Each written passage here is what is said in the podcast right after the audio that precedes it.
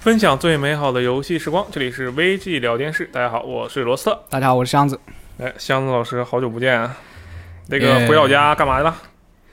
相亲，真相亲， 真相亲啊！又相亲了，怎么样？这次结果？呃，就是被家里人骗出去的吧，属于是。啊，坐骗过去了。就呃，家里人说，哎，我们晚上和亲戚去吃个饭啊、嗯然后我上车了之后，开到一半啊，我老爸说，哎，等一下带个妹子来给你见一下。 可以， 我觉得这个令尊啊，好像每次都搞这样的事情，啊但是你搞一些每次都不不从。搞一些技巧啊，搞一些技巧。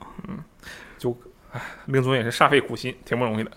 香港老师，赶紧谈恋爱结婚吧啊！然后啊，当然我也没什么资格说这话啊、我们今天啊，聊一个问题啊，主要是聊什么呢？就是聊这个阿卡恩。嗯为什么要聊阿卡恩？有两个原因。第一个原因，香港老师啊，好久没有在电台里露面了，所以呢，就得录一个他特别喜欢的东西，这是第一个原因。第二个原因，最近 E 三不是刚过吗？，对然后那个微软发布会结尾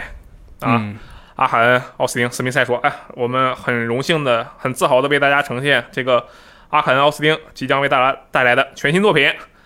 呃，《Refall》是吧？对，《红霞岛》 Red Four，嗯，《红霞岛》啊。然后我是很激动的当时，嗯但是后来呢，我看到了一些这个中文社群上的一些反馈，嗯，就很多人都觉得你算老几？你配压轴吗？啊，我对此就非常的愤怒，是吧？那我觉得比光环无限啊还 是不是？那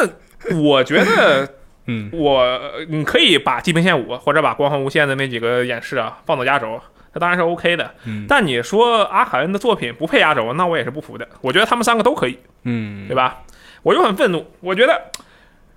你们之所以觉得他不配，原因是对他不了解。 对，嗯，所以今天作为编辑部第二阿卡恩脑残粉，啊不，第一我我是第二，你是第一。啊，张老师是第一，我是第二，我是第二。这个作为编辑部头两名阿海恩的玩家，我们想要给大家介绍一下这个相对来讲没有那么大众的一个工作室，嗯他们的作品、他们的历史以及为什么我们很喜欢这些游戏。对嗯他们比较著名的作品就是《耻辱》和那个《Prey》嘛。对，耻辱和掠食对，《耻辱》和《掠食》。他的这两款作品啊，我们还是按照顺序说，这两款作品确实是他们成名之作，或者说被大部分玩家所熟知的作品。对，但是呢，实际上这是一个非常老牌的开发商，因为《耻辱》是二零一二年发售的，对吧？对啊，但是阿卡恩这个开发商实际上一九九九年就成立了，嗯，对不对？这个香港老师应该是查了很多资料来给我们分享一下。嗯，虽说这个阿肯它是一九九九年成立，但是之前的话，他那个创始人就已经有这种创立工作室的想法嘛。嗯他他最初他是这个工作室的这个工作室的创始人，他叫做名字比较难读啊，嗯叫 Raphael c l a n t o n i a 对啊，我们我们只我们记住他叫拉斐尔就行了。嗯啊，这个一个典型的法国名字。嗯然后他本来是十八岁的时候吧，去 E A 参加了一个叫做一个参加了一个那个创世纪的一个知识竞赛。对啊、然后他当时以为只是个比赛嘛，其实是 E A 他准备在法国招一些对这个创世纪比较熟的人啊，去搞一些这个当地的什么客户客户支持之类的东西。然后那个拉斐尔他就去做题嘛，去问答，结果就被选上了。那后来就在那个 E A 呃做一些呃 QA 啊，还有这种翻译之类的东西。对然后就接触了那个呃关于创世创创世纪啊，然后还有那个网络骑兵一些工作。嗯。所以他他自己他就对这个沉浸模拟这一块比较比较那个感兴趣嘛。对呃，关于沉浸模拟，我们之后会讲一下是这是到底是什么什么东西。嗯嗯。然后。呃，到了九十年代初的时候，嗯，E A 它其实有一个转变。E A 它最早他们是自语，我们是那个软件艺术家，就是他们那个创始人那个呃霍金斯，对，人家 E A 的全称是什么？全称是电子艺术、对啊。电子艺术，他们他他们霍金斯他最早是把这种开发者当这种什么摇滚明星啊、艺术艺术家来看待的，就是说我给你这个游戏包装好这种很好的这个包装包装，它是不他们是按那个唱片那个方式来做的，嗯，就封面很好看，然后也是选的那种呃很叫就很很有这种个人风格的这种游戏吧。嗯，他们上他们就是就不是大陆货，就是选的这种游戏都不是这种上方式世的。 纪九十年代的 VD，啊、对，啊、但是呢，销量都不怎么地。 啊、也确实是上世纪九十年代的危 机。对，然后，然后他们那 E A 那时候还是确实比较野啊，就比较他们什么办公办公室的时候开会的时候，就是可以啊一边喝酒一边开会啊，嗯然后还有人跑到那个办公室楼顶去哈草啊这种这确实是上世纪九十年代的 VG 呢。啊，确实就非常野。嗯，但凡但是你作为一个公司，你要运营下去，你总要卖东西嘛。对。然后他们就开始慢慢转变，就是一个一个东西，它是他们是聘请了那个动视的一个离职的离职的一个员工当他们那个市场市场总监吧，然后他们就扩展这个，一个是扩展他们的发行那个渠道，然后另一方面是霍金斯他本人对这个体育游戏非常感兴趣，所谓的模拟体育游戏吧，然后做了一款那种呃做了一款那种篮球游戏一对一的篮球游戏，然后就大卖，然后就导致也不是导致吧，就是让他们这个比较糟糕的这个财务状况稍微好，稍微缓解一点，对，所以后然后他们就觉得这个这个是财富密码。嗯，对后后续好几年你就能听到那个熟悉的开场音嘛，E A Sport，对，就 EA Sport，然真后啊的给他们就开始搞搞年货了。嗯，搞年货之后，这个嗯本来本来接触的是这种什么创世纪啊，这种网络疾病的这个拉斐尔啊，他就他就觉得这个 EA 已经偏离了他的这个预期嗯啊，他要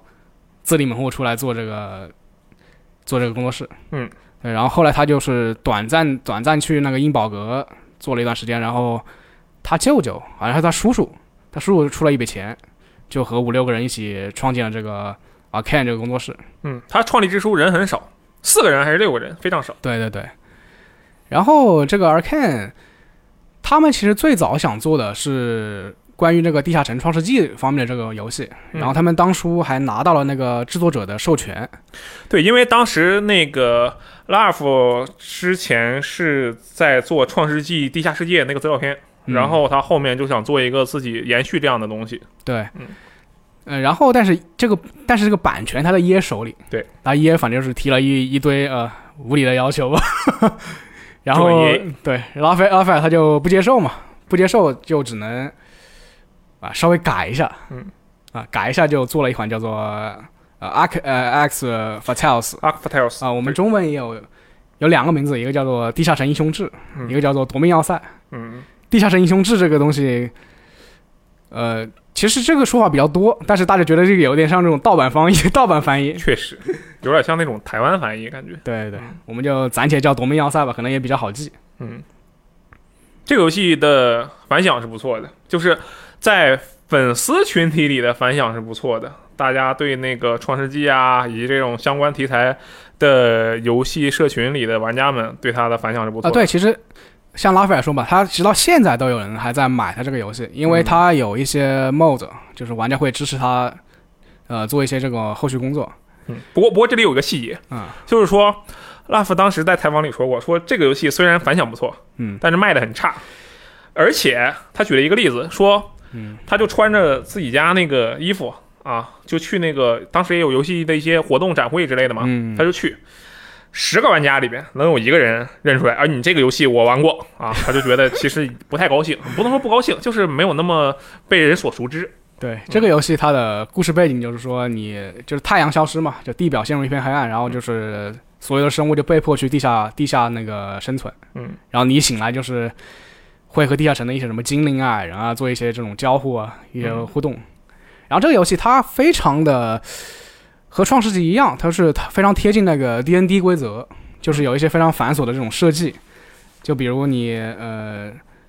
你要你想做一些食物的话，你要什么擀面啊，你要把它切碎啊这种之类的，还有什么要在什么面胚上什么加一些佐料这些东西，然后包括呃，它它有一个非常有趣的系统，就是它的那个技能法术系统，它是通过手势来释放的。嗯，就比如你要点火，你要做个手势啊，这个这个这个这个设定，其实在现今一些比较有趣的游戏里也会有体现。确实，呃，对，但是，呃，就像阿罗刚才说的，这个《地下城英雄志》它的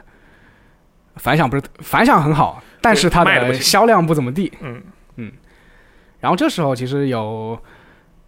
阿看他们运气好，就是有两家公司公司找他们接洽，嗯一个是育碧，一个是那个贝塞斯达，但是育碧呢找的比较早一点。然后这个阿 Ken 他要急着要用钱嘛，他要他要维持这个开发，他就最后和育碧签了约，嗯，就然后贝尔斯达那边就水掉了， 但但是签他们其实贝尔斯达可能可能按照现在的这个角度来看，他们和贝尔斯达签约可能会符他们的意思一点，对，就是因为和贝尔斯达签约，他们可能会做这个《夺命要塞二》的续，就是续作，嗯但是育碧他们那边，他们只看中了那个，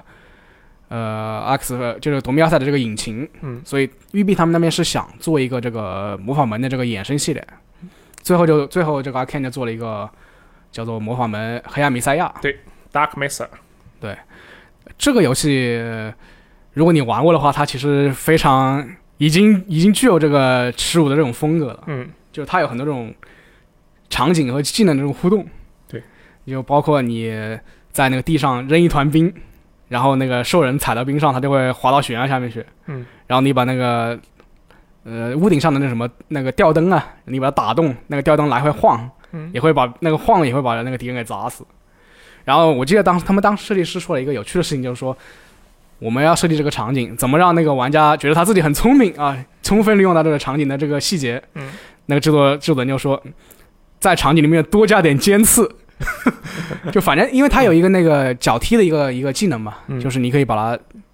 一踢，然后那个敌人就就贴到那个墙上去，然后就被那个尖刺给杀掉了。嗯，你就觉得自己啊，我运用了这个场景的这个机制，我非常非常聪明，嗯，会有这种感觉。它的这种细节啊，我因为我没有玩过，我是云的，我就实话直说，黑暗弥赛亚我绝对是云的。呃，我看它那个细节啊是蛮多的，而且其实这两个开发者，他之前我说过他们是那个做过《创世纪》的地下世界嘛，嗯，然后他们其实都是相当于是 QA 出出身，嗯就是无论是拉夫还是哈维史密斯都是 QA 出身的，对对对，而且那个他们都是从呃 Orange System，就是现在那个你用哦 EA 的那个嗯软件的话，名字是一样的。然后另一个是 Looking Glass，这个两个是比较老牌的工作室，当时他们呃对，这个这两个都是一个是做那种 D N D 的游戏的，嗯一个是做那种沉浸模拟式游戏的。对，因为那个杀出重围嘛，嗯初代的杀出重围和二代的杀出重围，就所以他们两个人，或者说整个直到不能说直到现在了，就很长一段时间里，阿寒的主心骨的人才一直是这种沉浸模拟游戏的一个算是传递者吧，传火者。呃，对，有个说法叫他们是门徒啊，门徒。因， 呃，然后他们做完这个《黑暗弥赛亚》之后，呃，其实就其实就中间经历了一个一个低谷期吧，因为他们一连做了三个项目，就全部是被腰斩了。嗯，其实我们可以说一下说一下这三个项目，这三个项目其实都非常有特色。对，而且第一个还挺有名，，啊，第一个就是曾经被别人误解是《半条命三》的一个项目对，对，它其实是《半条命二》的一个衍生衍生作品吧。对他《半条命二》当年其实有啊，无论是《半条命二》还是《半条命初代》啊，都有嗯大、大量的衍生作品嘛。然后那个本来是要外包给他们也做一个，嗯，对，叫做《Return to Ravenholm》，就是回、回到莱茵霍姆。嗯，然后这个游戏它的时间线是《半条命》之后的，但是它的主角呃并不是那个戈登·弗里曼。嗯，然后他们是主，他们主角应该是项目项目时候还没定，然后是用的别的角色的模型，然后呃。主要故事是你在一个避难所见到了一个叫做那个格里高利神父，嗯然后，然后你和格里高利神父一起打打打僵尸， 打僵尸这种游戏， 嗯，对，然后这个格里高是这个，你虽然说起来简单，但是但是这个它这个故事很非常很逗，就很有这个半条命的这个风格。嗯，就是比如你最开始见到那个格里高利神父的是个是格里高利神父的时候，他是个他就是避难嘛，他拿那个猎头蟹来做做一些实验。然后拿这个猎头蟹来充饥，就是把猎头蟹给杀掉之后，把它榨成汁啊，喝果汁啊，然后把把它做成这种烤肉，嗯，对这个游戏它，呃，另一方面就是它武器系统也非常有半条命的风格。半条命我们知道它有个那个有个那个抓抓取枪嘛，对对，然后重力枪，对重力枪，然后阿 Ken 他是在这个衍生作品里衍生作品里面，他做了一个那种钉刺枪，嗯就是你钉刺的时候，你钉到地上之后，那个钉刺是带电的，然后你可以把各种钉刺就是连成一条线嗯，它就是一个电网，你就可以利用这个做很多机关，然后那个丧尸向你冲过来的时候就全部被电死。嗯， 他有一些非常灵活的想法在这里面，而且他跟他《半条命二》的原本威尔福进行的设计其实是比较契合的。对，就是他们把这个东西给这个都这个这个游戏的 demo 是当时他们入职员工必须会必须会要玩的一个东西嗯，然后对我突然反应过来啊，不是半条命，人家叫半衰期，啊我们两个全说半错衰了。期半对衰啊期，，半衰期啊，然后他们把这个东西交给那个维尔福的时候，他们维尔福其实对这个作品的 demo 还是比较满意的，嗯，但是后来取消了原因，据那个拉斐尔说，他们是是维尔福认为这个投入的时间成本太长，嗯就是也不是说收不回成本，就是说他们觉得不太值当，嗯因为当时维尔福他们一个策略是，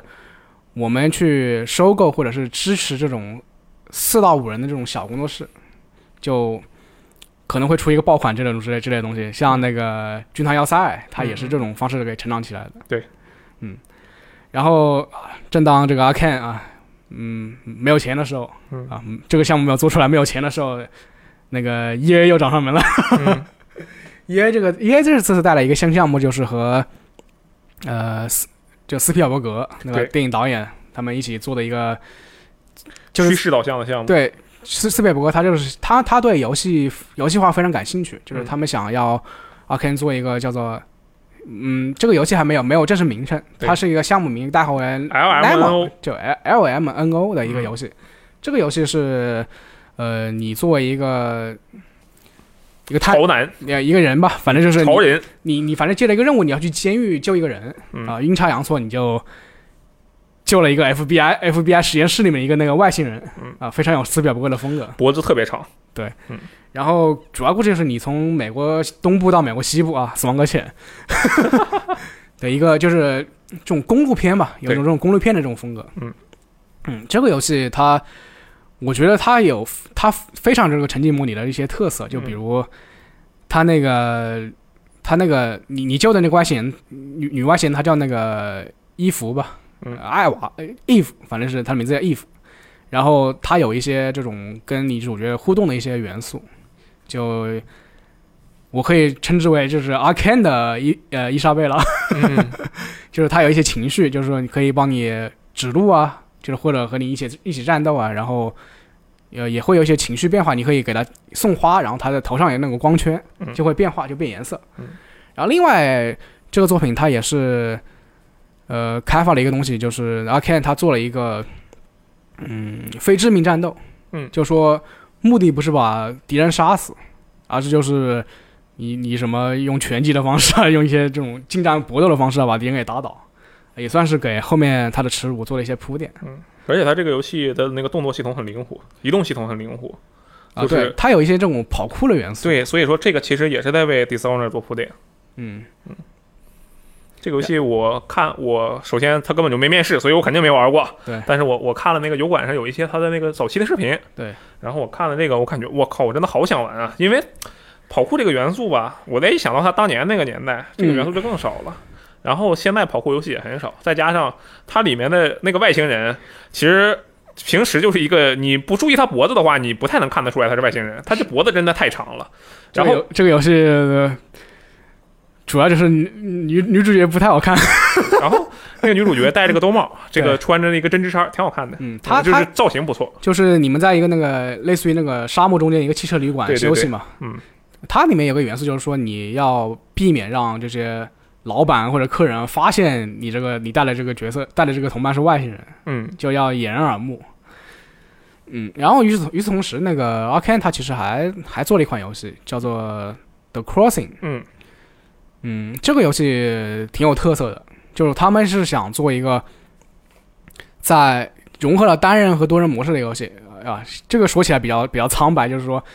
呃，它整个流程它是线性的，就是你以单人模式线性的，但是关卡中的敌人会是玩家穿越过来的。嗯就是说它它可关键关键重点，它可以是 AI，但是如果你进入一个匹配系统，玩家就会匹配到敌人的身份来阻阻碍你的这个行动。嗯当然敌人也不会太多，可能五到六个吧。对，嗯，然后这个也它的背景也很有意思，就是然后看他做了一个现代的巴黎和一个圣殿骑士时代的一个巴黎，嗯，就是这两方的人可以互相穿越。对，《刺客信条：大革命》嘛 对，然后现代巴黎这个你的角色就是有点就是比较传统那种第一人称射击嘛，嗯，然后圣殿骑士的巴黎就是你会可以带一些钩爪啊，嗯，然后你带一些这种多功能的这种短剑啊，然后什么钉，然后什么钉枪这些东西，嗯反正两边互相打， 呃，不过不过这个游戏比较惨，就是说它一直一直没有找到这个发行商，嗯就是有一些发行商就是呃同意发行，但是呃给出的条件非常差，就是给你的那个开发成本，给你的这个资金资源非常少。嗯然后这个游戏做出来就是据阿 Ken 说要一两千万美元嘛，但是没有人愿意出这个价。一方面是就是他们给很多人看了，就是说很多人觉得觉得这个创意非常好，嗯但是一方面是觉得他们这个匹配系统到底要怎么做，因为因为当时就是成功做出这种比较好的匹配系统的是微软的那个光光环，嗯嗯，就是他们觉得这个一加这个 a r c a n 这个小工作室就做不出这个比较好的匹配系统，对这个，其实拉夫在嗯采访里说过，就是他的游戏被开发商、发行商否决，嗯一个很重要的原因是两个很重要的原因嘛。第一个原因是。发行商看到他们这个游戏，实际上是觉得，哎，这个感觉挺新鲜。嗯但同样的，因为这样的游戏没有一个商业上成功的先例，嗯，所以发行商不愿意去冒这个险。这是对第一点。然后第二点是，你会发现阿卡恩的所有作品都是第一人称，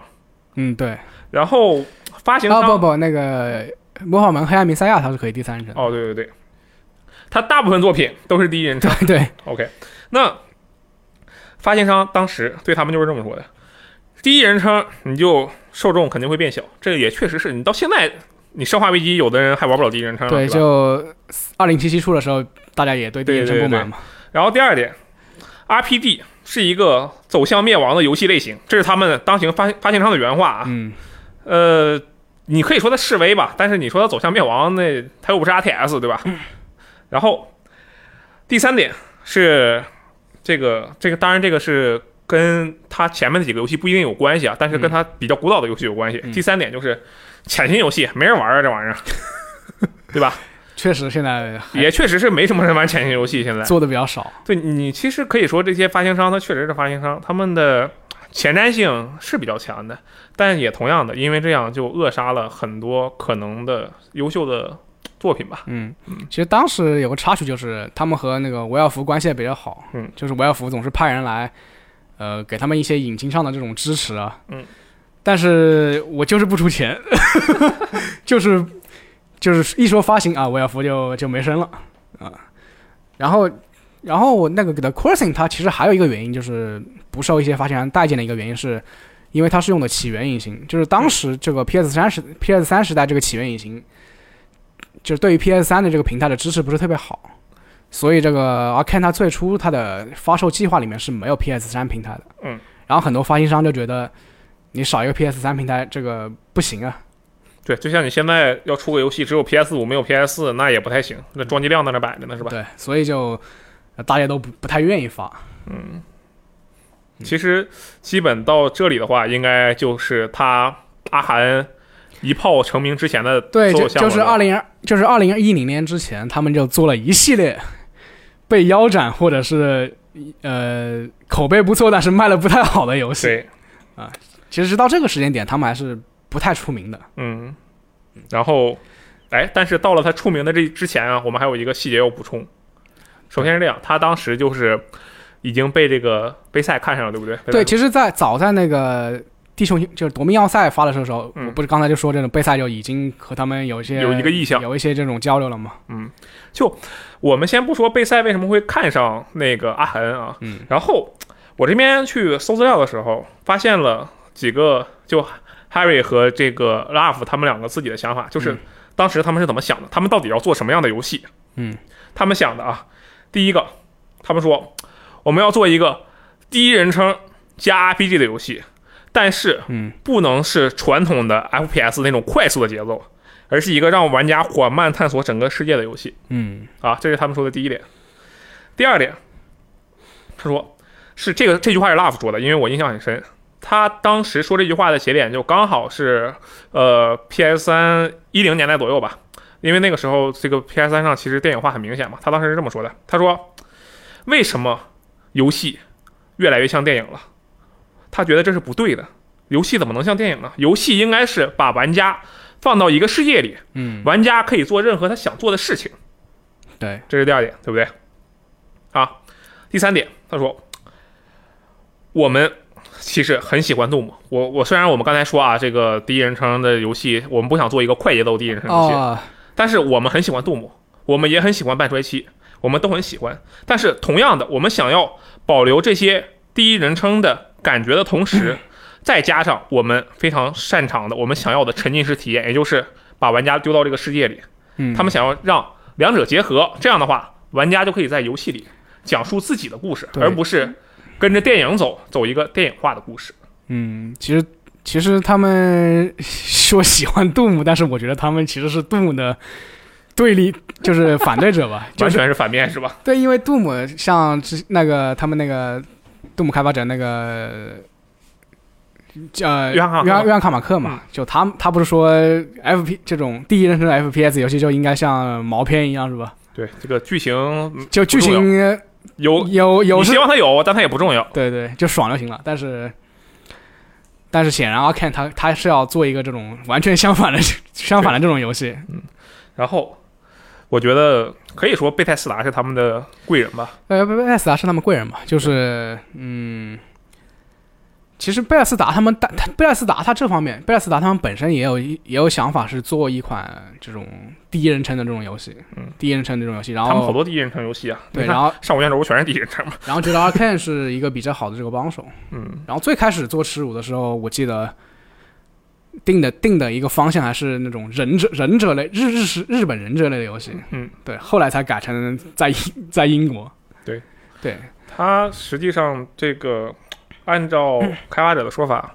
贝泰斯达给了他们所需要的一切东西：对，就是按时照间、空间、金钱、自主权。 对按照那个哈哈维史密斯的说法，就是说这个贝赛为什么要选贝赛？嗯因为贝赛公司，因为贝赛他们当时没上市嘛，嗯它公司结构比较扁扁平，对，然后如果你想想出一个创意，你只要可以一小部分这种一小部分高管说就行了。嗯，然后贝赛给他们那个开发自由也比较大，对，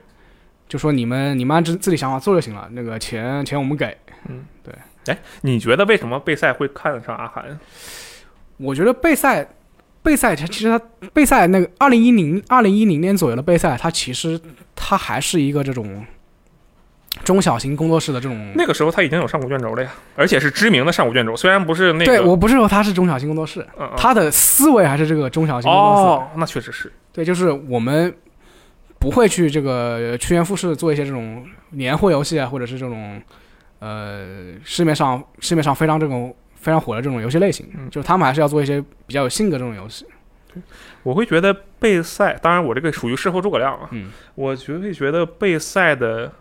当至少 BGS 他们自己本部做的东西嗯，的设计理念，实际上和阿寒的作品是有些相似的。当然，我们这里就直接开始说了，啊，重头戏来了，嗯，阿寒的一炮成名作品，对，这个耻辱 Dishonored 出来 Dishonored，《耻辱耻辱一》嗯这个游戏是在二零一二年十月九日发售的啊，一片好评，MC 评分九十一分。这个游戏当时香老师是什么时候玩的？啊我应该就是刚出来的时候就玩了。啊，这么厉害！我是拖得拖了一会儿。你你怎么看到他 的？我就是觉得，哎，这个戴面具的哥们儿很酷啊， 就在宣传在宣传片里面，对吧？确实挺酷的。对，然后就就我在这个 Steam 上买了嘛，然后然后觉得当时当时就觉得这个游戏的，就第一印象是这个游戏的优化是真真的好，真的牛逼确。实挺好的对。它基本上继承了那种成熟的贝塞斯达游戏的优化，就是贝塞斯达游戏出版的优化都特别糟 糕，但是你给它一段时间更新之后，它的优化实际上是不错的。嗯，我对这个游戏有两个比较大的印象，嗯就是一个是它的它它其实可以简单说一下，就是它的那个关关卡流程，它是说它有一个关，它有每关的关卡，但是它每关是一个箱庭世界，就是说你可以选择不同路线去，呃，主要是你按下一个目标吧，对对，就比如呃，我可以就是变装，嗯是潜入舞会。去接近目标，我也可以，就是说我用自己的超能力，我变成老鼠钻洞，嗯啊，去接近目标，反正是有各种方式去完成你的任务。就对是你一个目标，你肯定有这种十几种这种方式你去达成。嗯我对他印象比较深的就是他，就是说以往的游戏，你完成目标，它是一个基本是单脚本的，就是说我把他杀了就完事了嗯啊、但是他会这个有这个耻辱的话，他会有一个非致命击杀的一种任务方式。对，就说你关卡中的每一个 BOSS，你都可以以不杀不杀死他的方式来完成任务。嗯就比如说，呃，有有一个这什么什么，有一个这个教教宗吧，就是一个宗教的一个领袖。对。我我接近他之后，我可以在他脸上打上那种异教徒的异教徒的这种对，烙印。烙印，嗯，他就他就会失去他的地位，他就没有影响力了。而且按照游戏的设定， 就是不仅会被流放，而且没有人能给他吃的，没有人能够帮助他，因为他脸上有那个烙呃，印，基本上和死就差不多了。就是社死，真正意义上的社死嗯对。，另外还有我印象比较深，就是说你有一对那个贵族的兄弟吧，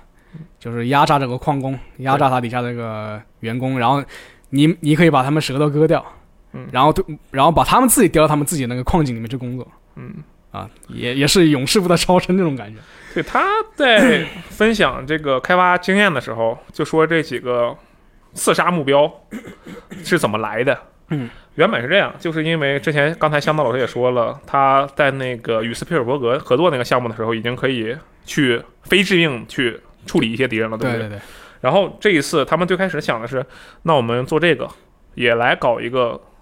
这个守卫啊、什么敌人啊都可以非致命处理掉的方式。嗯，他们其实最开始的想法是就是直接把他杀了完事，嗯，对然后这然后这个非致命是第二是后来才加入了一个想法，啊，他是这样，就是对于普通的敌人的非致命是最开始就有的，嗯但是对于他们的主要刺杀目标，啊，对对对，最开始就只有刺杀一条路。对，然后他们就想到了，那如果我们连主要的刺杀目标也能不去刺杀而完成这个任务呢？嗯，然后当时大家所有人都觉得这个点子很不错，但是要怎么实现呢？然后哈里就是那个哈里史密斯，他也是 Dishonored 的主导，对无论是初代、二代，他都是主导。他说：“别慌，给我一天半的时间，好 吧？回给去给我一首歌的 时间，真的，他就这么说，给我一天半的时间，嗯咱们明天下午开个会。”嗯，他就原话，然后对这个东西其实你要做的话要相当大的魄力，因为它是要等于是整整个脚本，嗯你要重设，对，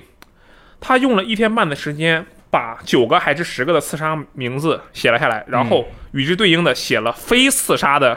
方式，对对对，对，比如说流放到监狱啊，比如说割舌头这些都写了。嗯，而其实刚才箱子举的那一个，就是教教宗人员却被打上了异教徒烙印的那个。嗯实际上是大家觉得，我、靠，这个真牛逼！我们一起再想一个，因为当时哈里想的十个方式里面有五个是立刻可用的，嗯还有五个大家觉得不行，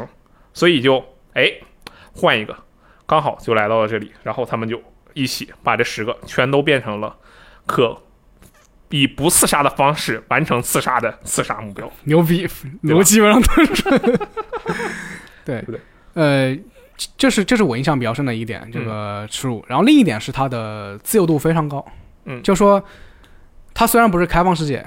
但是它这个箱庭的箱一每个关卡的这个箱庭设计做的比开放世界要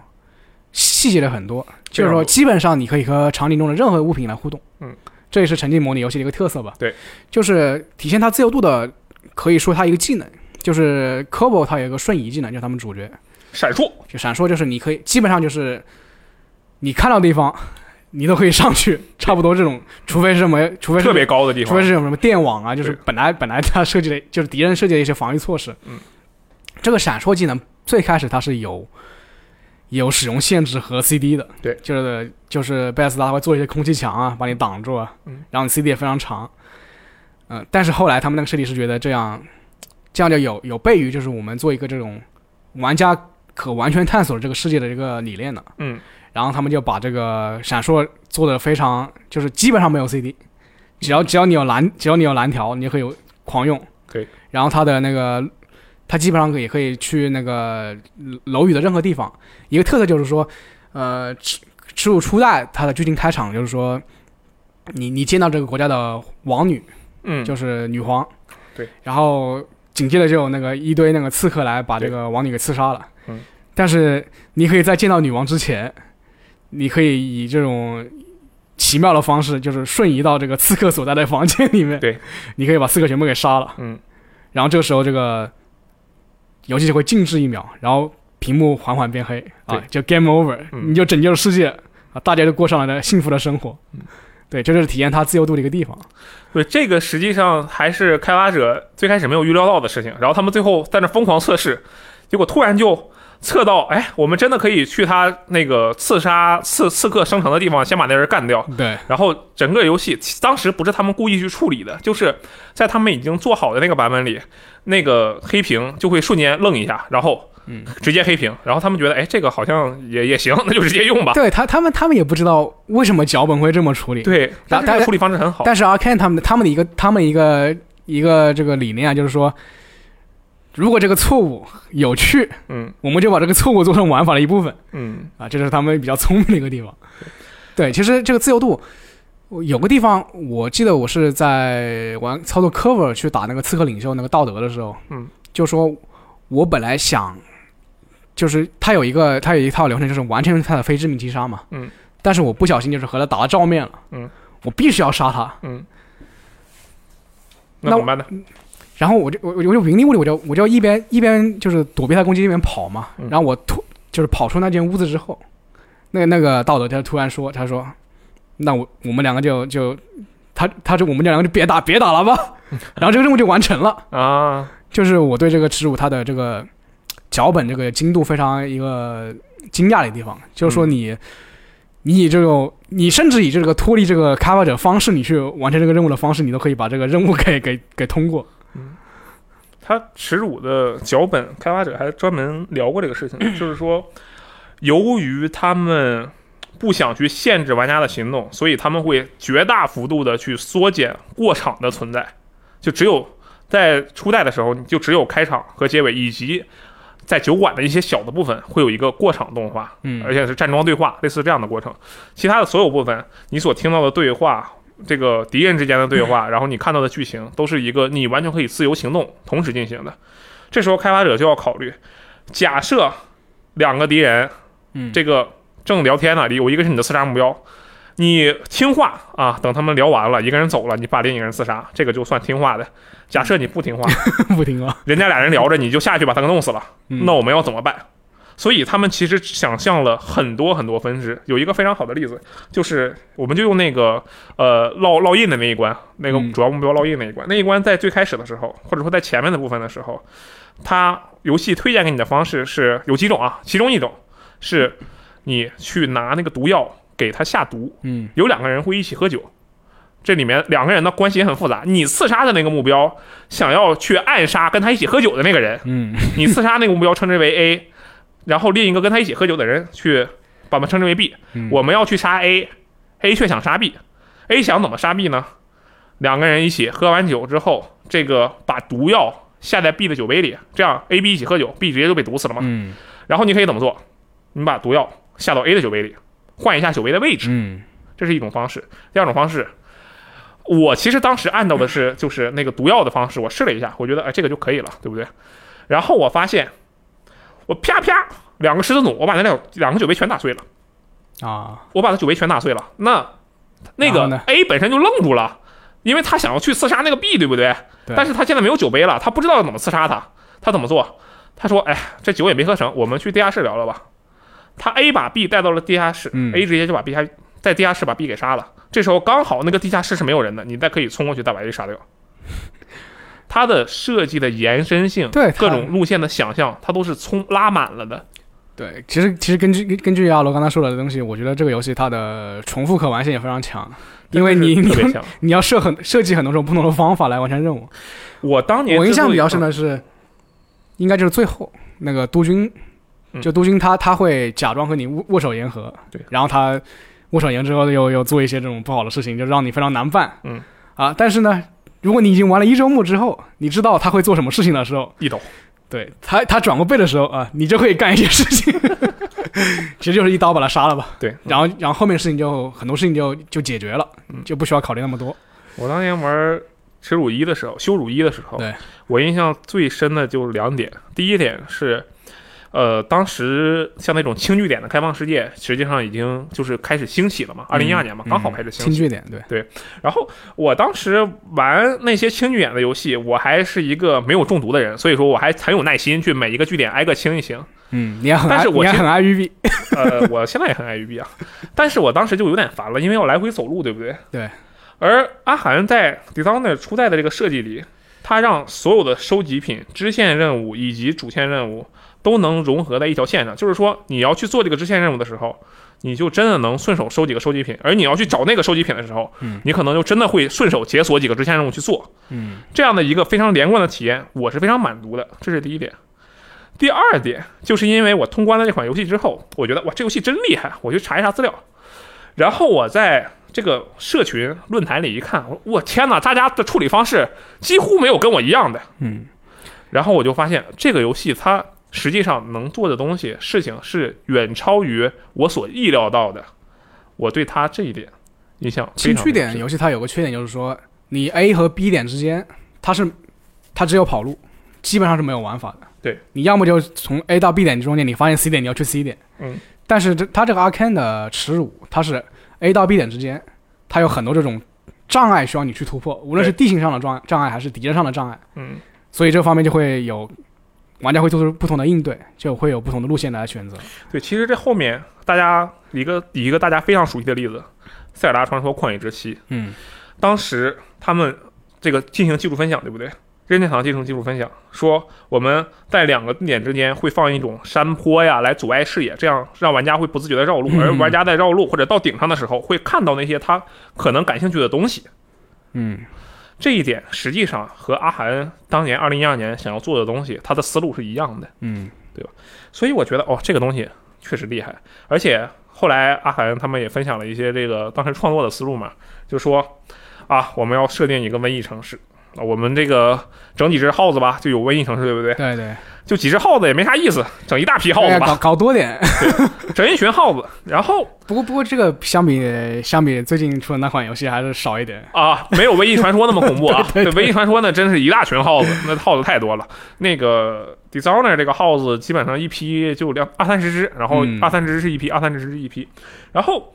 他们做完这个耗子，然后就觉得，嗯，我们现在可以人来回走动。我们还设计了一个技能，这个技能呢就是操控人类的敌人的心智，就可以自己进到敌人的身体里，占据敌人的身体，嗯控制敌人来回走动。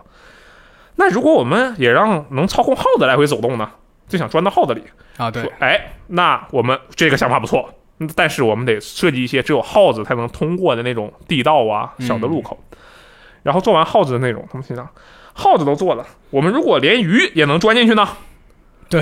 哎，就根本停不下来，然后越做越大，这个东西就真的是完完整整的去复现了他们想到的一个想法，而且我敢保证的是，他们肯定还有很多更多的创意，嗯，为了可能是各种方面的考他虑他们开发十五一的时候，实际上是倾尽全力，就是里昂工作室和奥斯汀工作室是两个工作室一起并行运行的。对就是就是听他们说是全天把那个呃会议语音和摄像头也开开，就嗯两边 一直交流。它这面确实，Dishonor 初代有很多非常有趣的东西，而且你只玩一遍，甚至只玩两遍都没有办法完全的探索干净。嗯他他其实针对这个非致命攻非致命这种完成任务的方式，他做了一些这种奖励吧，嗯就是说，如果你一直以非致命的方式去通关的话，他的那个道德会会会混乱度会混乱会度会进行会会实现一个低混乱结局。对，这个结局就是大家所谓的好结局吧。对，就是如果你视杀视杀成性的话，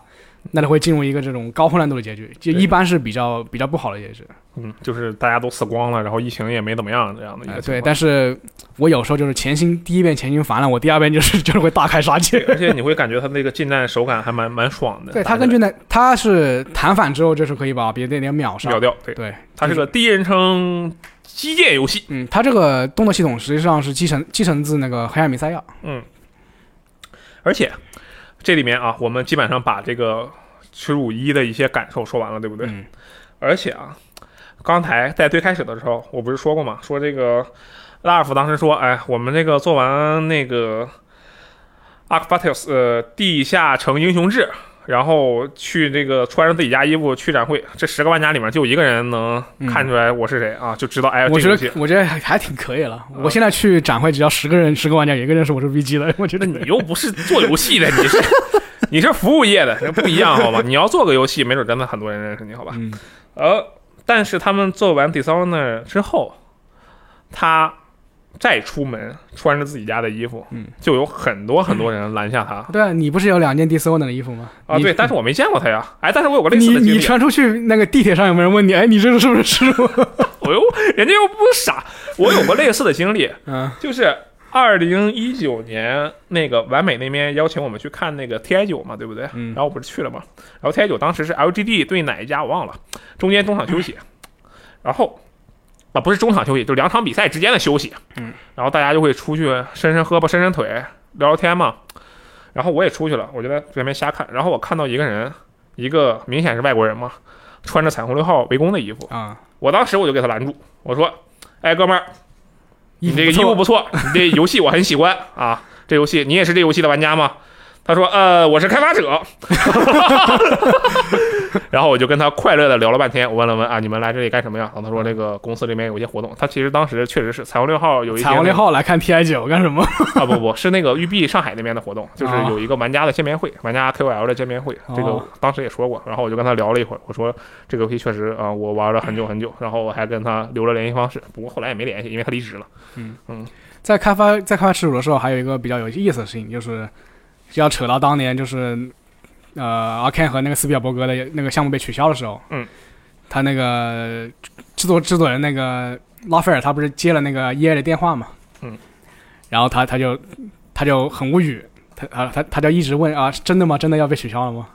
对，然后后来就是他在做，应该是做耻辱的时候，然后他就为了吓他同事，嗯，就他就假装接那个接到托德的电话，嗯，他说：“真的吗？ 真的吗？要被取消了吗 好坏啊呀、？”对，然后那个哈维·史密斯，哈维就吓得要死，吓得半死。啊，也是他们加入备赛之后的一个一个有意思的事，有意思意思的事情吧。嗯，对，而且就是到了这里的时候，他们相当于名气已经起来了嘛。嗯对，然后就有人就会问他们说，你们为什么要做这个类型的游戏？第一人称 RPG 潜行游戏，嗯是这么个游戏吧？然后后来大家都知道哦，可以说是耻辱把 IS 就沉浸模拟这个品类拉到了台面上。之前它并不是一个能被玩家所熟知的一个品类。呃，对，之前《生化奇兵》还还生行，啊、之前就是《生化奇兵》《网络奇兵》以及《杀出重围》嗯这，前许多，但是大家不会对这个东西有一个明显的、明确的概念。啊，生化奇兵其实算是有了，嗯嗯然后就问他们为什么要做沉浸模拟这个品类的游戏？这玩意儿它不好做呀，对不对？能做更多更受欢迎。那个时候是什么按照拉斐尔的说法，就是一个是不好做，一个是做出来也没那么多人玩。就他们都有一个非常相同的答案，嗯我们都在童年或者是人生的某一个阶段。被沉浸模拟这个类型的游戏所触动过，嗯，所以他们才想要去开发这个类型的游戏。所以我现在有预感啊，香老师，你以后可能就是一啊个我要沉浸模拟游戏开发者。我他妈直接入职了 K 你了直。接入职阿寒，我跟你 讲，绝对没有问题。你不是可以当美工吗？对不对？啊嗯，这个确实是，而且他们就说我们是很喜欢这种非电影化的这种角色扮演游戏的，嗯因为角色扮演就是你在扮演你自己，这种沉浸感是其他游戏实给不了对，的。实际上我觉得任任天堂它现在的很多游戏也是非电影化的。嗯，就主要是注重流程之间的 A 到 B 点之间的玩法。那在这个羞辱、耻辱初代有一个非常好的反响之后，嗯，还名气起来了，然后他们开始进行了一些并行项目的操作，对同时做两个项目，那分别是里昂和奥斯汀。里昂这边是那个羞辱的一直以来的主创，就是这个哈里史密斯嗯，对，在带队，他们在做续作羞辱的续作。对，然后奥斯汀那一边，那个拉尔夫在带，对他在带哎一个二零零六年游戏的同名作品，就是《掠食》。对对，这当时的一个情况就是，哎，两边我们分开吧，一人带一个队，然后因为这俩地方其实是离得还挺远，他们相当于有一个人要搬很远的家嘛，然后就觉得，嗯，我们可以搞一些比较好的东西了。而且这两个游戏啊，实际上是比较受关注的，因为当时羞辱已经打出了打响知名度嘛，所以大家会很关注。哎，你们接下来要做什么？嗯我们要去期待这个东西了。而且这两个游戏对于阿寒来说也比较独特。第一个，我们先说羞辱啊，因为按时间来嘛。羞辱二对，秀柔啊，羞辱二是阿恒整个这么十几年来，当时是十几年来啊，十几年来第一个续作作品。呃，对他们本来想做《夺命幺三二》，但是没做成。对，，这是他们第一个要做出来的续作的作品。嗯，实际上，他们对这个方面的压力是比较大的，对，因为这是哈里当时说的。哈哈里当时说的法是这样：你初代带一个新 IP 来给大家去讲述一个啊全新的原创的故事，给他们看不同的内容，这实际上相对来讲，主要在取决于你的创意层面能得到多少执行，这是修主初代的难点。嗯而修主二代的难点是去怎么把控这个内容。比如说，如果你做的太像修主初代的话，比如说它的内容没有特别大的变化，只是一个延续的话，那可能大家觉得你这就是个 DLC，或者这是个修主一点五。嗯而如果你又太不一样的话，那他就会觉得有的玩家就可能说，你把我最喜欢的那些东西全改了呀，你这怎么回事儿？对他其实会面临一个更大的，不能说更大，但是一个完全不同的挑战。那个《修主二》当时香老师也是第一时间玩的吗？呃，我当时第一时间玩的，嗯，这个但我但确是实是我也是第一时第一间时玩间玩了 之后，我的第一观感就是优化真的差呀。的。当时他那个电脑版的优化确实不怎么样，跟初代比对，就是完全跟初不一代，样就是就是我电脑，就是我其实我电脑当时还比较差，嗯但是我运行初代是非常没问题的，就是六十帧一零八零 P，嗯但一到初二就只有只有四十来帧了。确实但当然应该后续他把这个优优化化回来优了化做好一点。嗯，对，二代其实你要说最大的变化，那就是主角的变化，嗯，就你可以操纵这个艾米丽嘛，对，就一他个的小孩子，一他个的女儿一其个实就女是一个女性的一个女性主角。嗯，这其实他们他们当时阿肯做的时候，就是最开始只有女性主角，但可能是因为为了服务粉丝吧，最后把 cover 也加进去了，就是你可以二选一。嗯艾米丽，呃，她的技能系统就是和 cover 有点有稍微有点不同吧。对对，比如你你有一些技能可以把敌人什么拉扯拉嗯拉，变换成一个黑暗形态。对，嗯，你可以变成那个有点像那种它其实有点像 Darkness，你发现了吗？就是二 K 的那个黑暗那个游戏，有个同名漫画的那个游戏，啊，那个男主角长发，然后背上有那个黑，有点像你有点像毒 液，你有点像变成了呃 Prey 里面的怪物的感 觉。哎，对对对，是挺像的，有点像掠食里的怪物。对，你你你个人觉得你你比较喜欢艾米丽还是喜欢 c o 一点？我会，我首先我在二代玩的是艾米丽，我第二周末才玩的扣，我啊因为 c o 其实和一代变化不大。它就没啥变化啊，有变化吗？我觉得好像就一点变化都没有，就或者说，我以我游玩 就它是的就方是就式，就是因为我就是因为我玩游戏，我不是那种就是每每一种元素我都要解解锁的这种这种性格，嗯，所以我只能保守一点说变化不大。他因为我的游玩方式就是一直是那种不不杀人全不杀人不会发现的玩法嘛，啊所以 c o r v e r 在我这里一代二代就完全是同一个人，一模一样，没有任何区别。嗯然后那二代的艾米丽，我一中午所以用到艾米丽嘛，嗯艾米丽给我的感觉就是，首先她做出了很多。就明显开发者想要把它和 cover 区分开，对艾米丽的动作更加灵活，它给人一种更加纤细的感觉。他艾米丽他那个闪烁是有点像那种跳跃式攀登那种感觉。对，它有一个你能明显感受到一个镜头的唰前进以及一个弧度，对这一点在 cover c 上 o 是 v 没 c 有 o 是直接 blink，它是一个真正的闪 烁，对这两点就不一样。同时呢，艾米丽有一个独特的就是骨牌连接、精神连接，它能把几个复数的敌人连接到一起。你对一个人造成影响，剩下的同时被连接起来的人都会造成影响。嗯你可以用这个系统做非常非常非常多的事情，就比如说你把这个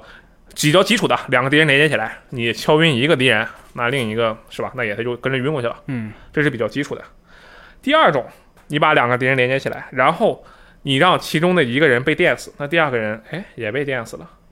再来一种，你把两个人都连接起来，同时啊，就是就是三国杀里面铁索连环。啊，真的有铁索连环，但是而且不只是火攻有效，任何的影响都有效。嗯第二，你把两个人连接起来之后，同时呢，让他们两个互相打起来。那啊对随对便对死一个人，他们两个都得死。，对你这个技能，我记得就是在面对这种，就是就是敌方里面他有一个非常强力的这种敌人的时候，非常有用。对，而且有一个特别厉害的，你可以把自己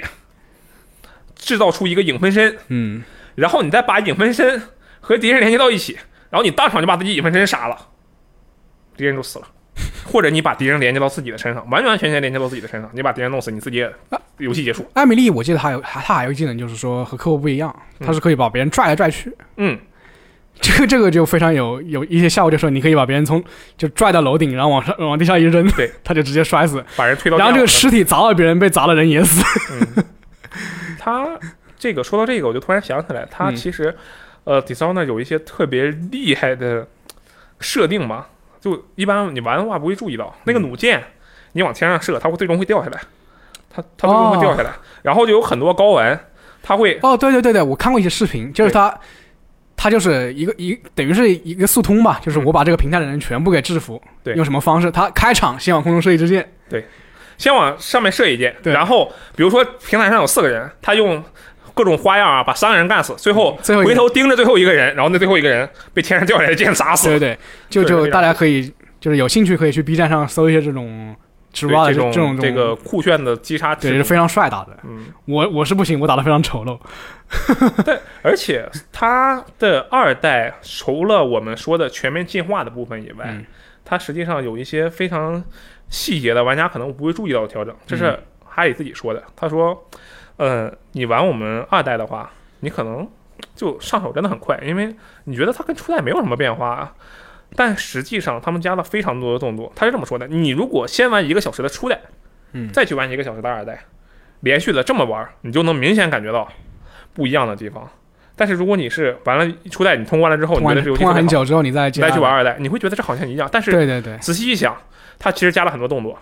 滑铲时的刺杀动作，以及滑铲时的击晕动作，这是他们新加的内容，以及掩体后的刺杀动作以及这个击晕动作，也是他们新加的内容。他们加了很多那种你可能真的你不会用得上的东西，但是你真的去玩的话，你可能不经意间用到了之后，你会感觉整个游戏的体验是直线啊，提升的。对，它其实是在两个动作之间，它加了一些这种衔接的这种、嗯衔接的这种动作，就是让你让你前行的这个流程比较顺畅，就对就更更更更顺畅。呃，嗯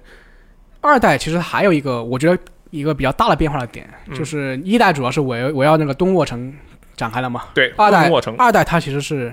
从东魏城出发，嗯然后你会往南南方去。对，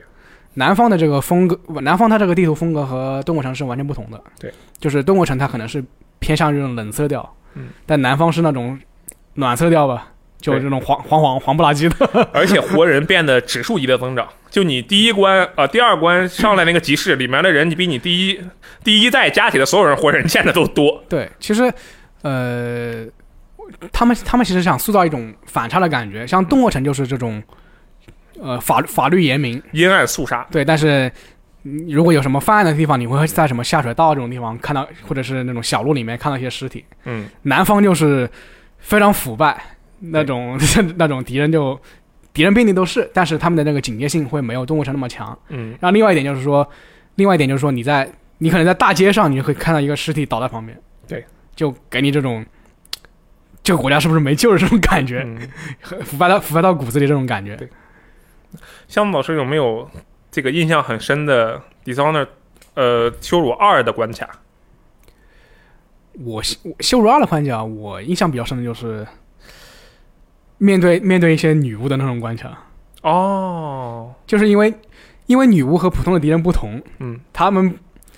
不太容易，就是说你就一次性一次性击杀，对你只能用一些比较或什么睡眠针啊，就他们醒的也比较快，就是你用睡眠针把他晕倒之后，他们醒的比较快，对就是女巫是比较棘手的敌人。就是，特别是如果你想以这种非致命的方式去去制服这些女巫，就是更难。嗯，然后他们他们也会掌握一些这种巫术之类的东西，就是可能瞬移到你旁边，嗯，然后远程攻击你，然后特别是他们长得比较吓人， 那个我记得是在一个大的图书馆里，类似于对对对植物对园图书馆那样的一个地方。对对对嗯。哎，你记不记得它的时间关卡？时间切换的关卡，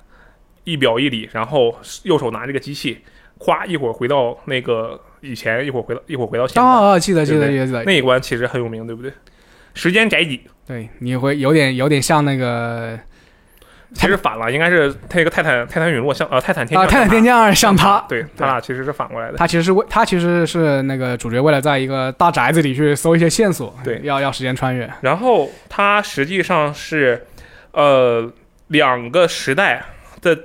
场景大致的结构是相同的，嗯，但是你现代因为它已经腐败了，所以说有些路你是过不去的，这时候你就要穿越回到。那个以前的时候，对有但以前呢，它是一个还正在运作的富丽堂皇的一个宅对邸，对对，就是所以说就有很多守卫，嗯，在那里走来走去，所以你就在这两个地方之间来回切换。哇，那个关卡当时给我的印象真的是特别特别深，我就钻到桌子底下，然后赶紧切，然后再切出来，再跑。我就特别讨厌腐败的腐败的那个那个时间线， 嗯，就挺吓人的。确实，它那个地方就很荒凉 啊。呃，其实其实你，它虽然就是有一些硬性的硬性的地方，就是你要要通过切换来来通过，对，但是基本上就是。就比如我，我很讨厌那个腐败的关系啊，我就一直一直在那个富丽堂皇的屋子里。对，其实可以，其实可以做到的。这个开发者是明确的说过，嗯你是可以做到只在那个富丽堂皇那个关卡，因为它实际上本质上堵你的路的也只是锁而已，你你嗯这其实可对以你开你锁。切换会让你的游戏流程容易一些，但是对你还是可以找到方式，就是比如对我讨厌那个腐败的关啊卡，我就一直在那个富丽堂皇那个以前那个时间线来对来游走。而且除了这一关，就大家都觉得很有名的一关，还有一关我印象比较深的就是金希罗之锁的那一关。它这关的流程我觉得比较有趣儿，就是你上来。那个送到了一个呃城市旁边，也其实是一个类似于一个领地旁边嘛，嗯然后这个领地呢，你们要去的这个地方是这个金希朵之宅。嗯然后呢，金希朵之宅它有一个大门锁上了。金希朵嘛，金希朵是这个游戏设定里的一个特别天才的一个科学家。那你要进这个，你没有钥匙，你就是解开它的谜题就可以。嗯然后呢，但是同时这个外面，它这个宅邸外面的领区里呢，有两个主要的势力，他们平没事闲了就打架。对，你可以把其中的一方的势力的老大的尸体带到另一方里，那么嗯另一方的老大会把密码告诉你，嗯或者你可以直接去那个你想去的老大的家里去找那个密码啊谜对底藏在哪里。对对再或者你是一个特别厉害的人，你就直接按照他的谜面当场把那个谜底解出来，完全不需要往外走，就在那里解谜题就可以了。这些处理的方式，我当时就觉得，哇，这个东西太酷了！这个我有这么多种方式去结情这件事情，我觉得特别的爽。而且这一关紧接着下一关就是金希朵他自己的那个宅邸那一关嘛，对不对？ 他那个宅邸，老实说有点恶心。他那个宅邸机关特别多， 对对，就有很多那种，就是你单挑打不过那种机器人，对机器人它是初代延续过来的，那个机嗯器人正面打很难打，这就摇掉给到后给面给你很大的这种压力感。我当时第一遍打那一关的时候，我真的卡了好久好久。我说这东西太难了，什么鬼啊？嗯因为我还想追求这个完全潜行嘛，我就一楼我就出不去，它全是机关。然后，但是我还是这怎么说，疯狂的一通尝试吧，最后过去了。结果到二周目的时候，我发现了一个特别厉害的地方，嗯，我一抬头发现了天花板是玻璃的，我一个弩箭把那天花板打碎了，我直接就上不了二楼去了，哦，所有的东西全都不需要了。对对对，我我之前也遇到过这种关卡，我不记得是、是哪一关去了。嗯，就是说它它是用那种有点类似于这种什么羊杂高塔这种嗯复合混搭的东西，你要到最顶端去。嗯，你按照这个普通的路线，就是说你要潜入到房子里去，然后通过开锁慢慢慢慢一层一层上去。对。但是如果你通过瞬移，就是卡这种东西，我直接顺顺顺顺顺，最后顺到屋顶，屋顶上有个往下走的玻璃，把玻璃一打开一跳，就是那个对 BOSS 的那个所在地。嗯，我觉得他这个设计真的是特别妙，就我完全被他这个开发者算计了的感觉。因为一周目的时候，我真的就、啊你以为我想不到你想这么满玩，地走其实我已经想到你这想这么 玩了。 他这真的是，我就满地走，我说这都什么鬼东西啊！我就找了半天，然后最后艰难的过去了。嗯，第二次一抬头，这有个玻璃，我打一下试试，然后碎了，直接就上去了，把第一次走的所有的弯路跳掉了一大半。我当时就真的特别佩服这一点，而嗯对，且像那像那宅邸，我记得还要，就是有一些那种带电的机关，嗯你要去捡捡他们那个把那个油桶给扯掉，捡那个线，对精精油桶，对对，它这里面的呃一些处理真的是让我印象很深，而且再加上我们之前说它初代对于每一个目标都有一个非致命的刺杀方式嘛，对吧？这里我当时就还跟人讨论了很久，就说对于一个天才般的科学家，你让他变得什么都不懂，这到底对他是不是一种特别可怕的惩罚，还是杀了他才是一个更可怕的惩罚？基对基本上非致命击杀都是生不如死，我觉 得。对，就当时其实跟人讨论了很多这个嗯点，我真的没想到我们会讨论起来，因为像是初代的几个处理方式啊，大家都觉得啊，这个非致命击杀挺优雅的，就是嗯嗯也确实很很凶残。你真的是生不如死，但是到了二代就金希朵这个，我确实跟我当时一起玩的朋友嗯就讨论这件事情。你说直接把他弄死和让他变得思绪完全没有办法去思考了之后，啊变成一个傻子， 变成一个傻子，对于他来说，到底哪种是更大的折磨？我当时觉得这个就是更大的折磨，但是我的朋友觉得嗯直接杀了才是更大，你还让他活着，这种十恶不赦之人就不应该让他活 着，这个就引起我们讨论，所以我觉得这个挺有意思。而且这个呃，耻辱二啊它的发售 日也可以看出来，这个时候贝塞斯达已经完全把他们当成自己人了，它的发售日是双十一。这个贝塞斯达作品呢，要么是双十一，要么十一月十号，他们就喜欢这种发售日。嗯即将发售的《星空》呢，也是二零二二年十一月十一日，对 吧？这个《耻辱二》二零一六年十一月十一日对，发售了，也啊算这里是面有也一算是重磅重磅作品，对啊，这里面有一个小细节嗯是这个，当时说，哎，为什么要加一个女主角？啊本来其实是有很大一部分考虑，就是我们加新技能就完事儿了。啊，然后为什么要加个女主角呢？当时阿寒发现，《耻辱一》初代的这些玩家里啊的二创作品里啊的大部分二创的作者都是女玩家，他们觉得哦，对对对，哎，我们应该回馈一下这些女玩家，那我们做个女主角算 了。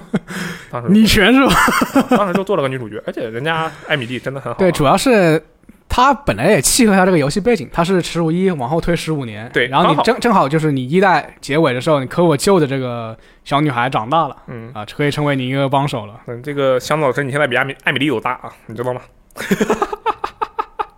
啊，随口一说啊，随口不要放在心上啊。嗯，他这个我跟我 c o v 可能比我要老一点，那扣儿真的比你老，他四十多岁呢，他五快五十了应该，你看四十多岁还是有很有魅力的男人是吧？确 实，对，嗯，真的是我到中四年大，十多叔我到四十多岁也可以成为 c o v 我也想四十多岁成为 cover 啊。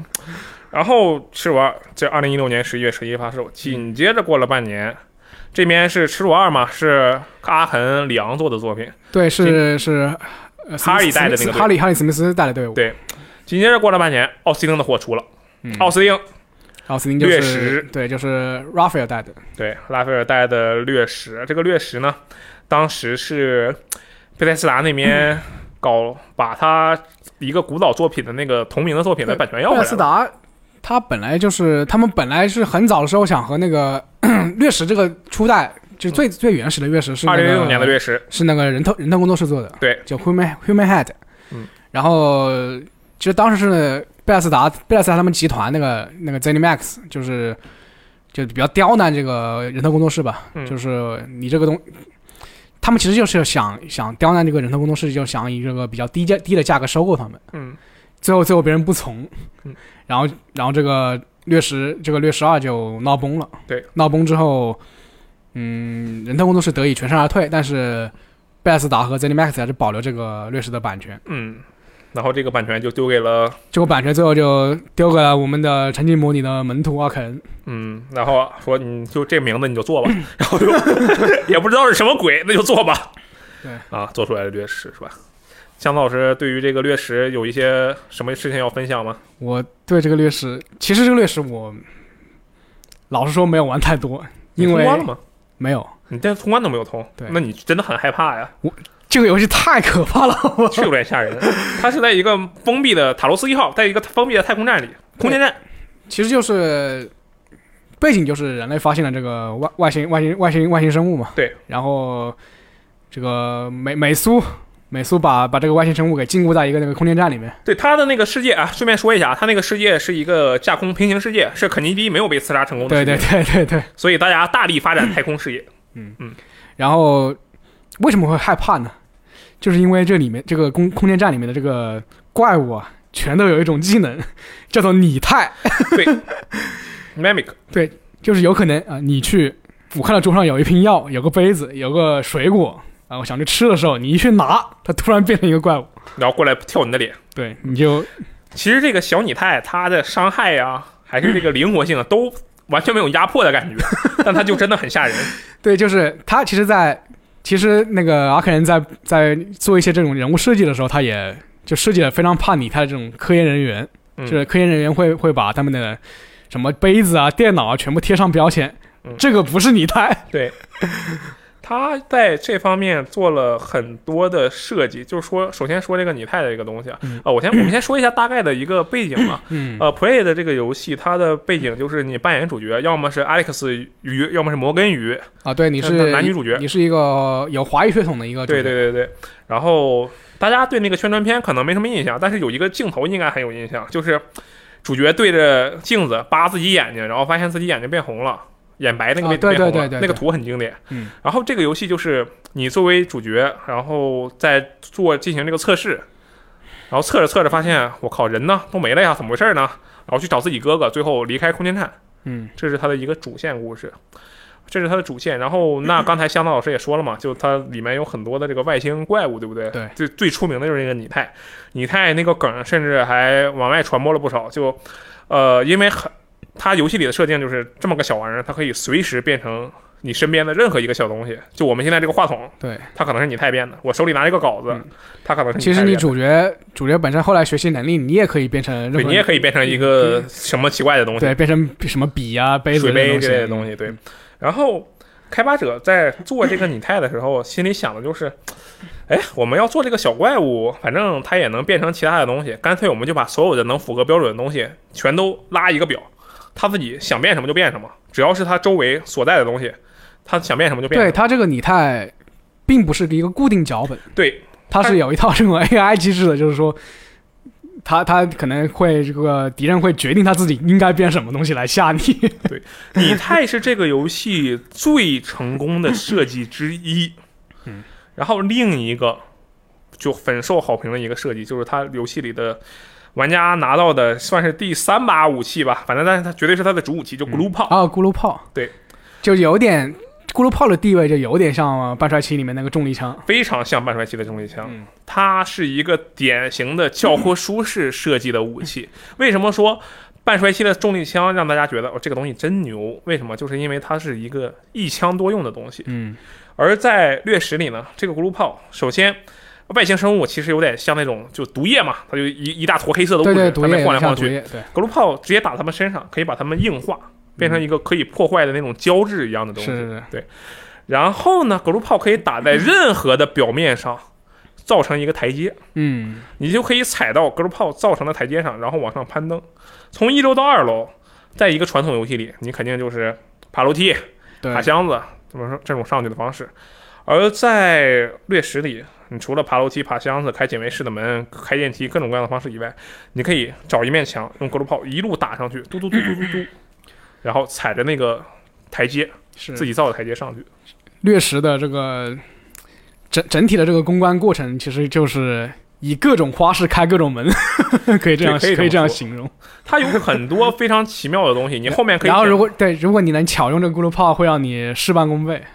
你你你有后面能抢到一把那个捡到一把弹弓枪嗯，就这个东西毫无伤害。你说这玩意儿到底有什么用啊？完全搞不明白。后来你会发现，哦，这个东西是用来干嘛的呢？这个有一些那个警卫室啊，它有那个栅栏，你进不去 嘛，但是它有个缝儿，你就拿着那个弹弓枪，沿着那个缝儿去打里面警卫室的电脑，你就操作那个电脑，拿四发弹弓枪，你就嘣儿嘣儿嘣儿打四下，什么开始菜单，门 门的解锁权限啊，哦确认开锁，对对对你就能远距离把那个玩意儿打开。嗯，它相当于用那个呃小的枪来模拟一个你去操远程操作的过程。嗯它在这方面的设计是非常非常多的，然后整个给人感觉的沉浸感就有一个非常强大的提升，再加上 Play 当时的创作环境跟耻辱不一样，嗯，耻辱是关卡制，耻辱无论是一代、二代对，还是对后面的界外魔之死，它都是关卡制，没错，但是掠食是超大型空间。对，它就是一个空间站，你它有读取，它是有读取的，但是它是举一个区域的一个读取，但是它没有任务，没有任务制，嗯，但是任务没有其实任务我是我个人觉得他会，他是做了一些这种软的这种比较软的这种限制吧。对就是说如果你你起初没有没有一些武器或者能力的保留一些加持的话，你去一些区域其实是很危险的。但是但你你要强行强行去过，你也可以过。对它啊，那你这么说跟《银河恶魔城》也不太一样，反正它嗯你确实可以最开始可以去很危险的地方，对但是你会直接就没，而且你有的时候也过不去，因为它可能会给你弄一些电呀之类嗯、的对对电对击来阻止你。它塔罗斯空间站一号，呃，塔罗斯一号这个空间站的超大展示，它原本想要设计的是一个，呃，就是一个普通的空间站嘛，嗯就是那个现在大家我们这个中国人都有自己的这个空间站了，对不对？对，就想做那种传统的空间站。然后，但是后来觉得，如果做这样的一个空间站的话，就必然出现一个问题，它的总有两个点之间是很难联系到一起的，你要嗯，穿过中间一大部分路，这时候怎么办？他们想说，那我们干脆让玩家去空间站的外面去太空漫步。